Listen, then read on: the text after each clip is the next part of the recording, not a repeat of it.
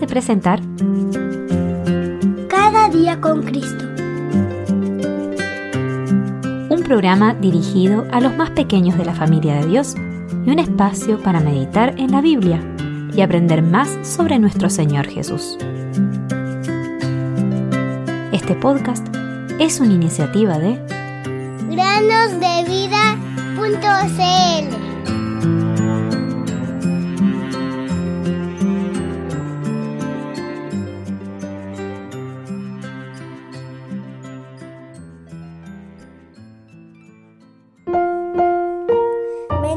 alma mía al Señor y bendiga todo mi ser su santo nombre. Él es quien perdona todas tus iniquidades, el que sana todas tus dolencias. Salmos 103, 1 y 3. Muy buenos días queridos niños y bienvenidos otro día más a meditar con nosotros. Yo sé que mi Redentor vive y al final se levantará sobre el polvo.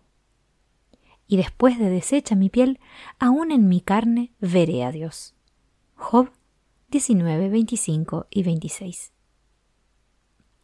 El académico francés Jean Domerson escribió Espero que después de la muerte haya algo que no conozco.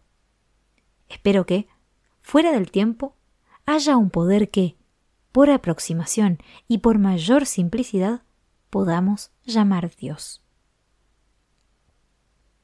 Sin embargo, Job, quien vivió hace unos cuatro mil años, expresaba su fe de manera completamente diferente. Yo sé que mi Redentor vive. Job no solo esperaba, sino que tenía pleno conocimiento de que su Redentor estaba vivo en el cielo.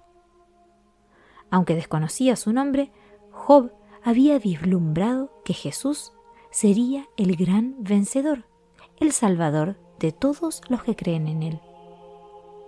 A pesar de padecer una dolorosa enfermedad de la piel, Job sabía que después de que su cuerpo se deshiciera, su carne sería destruida.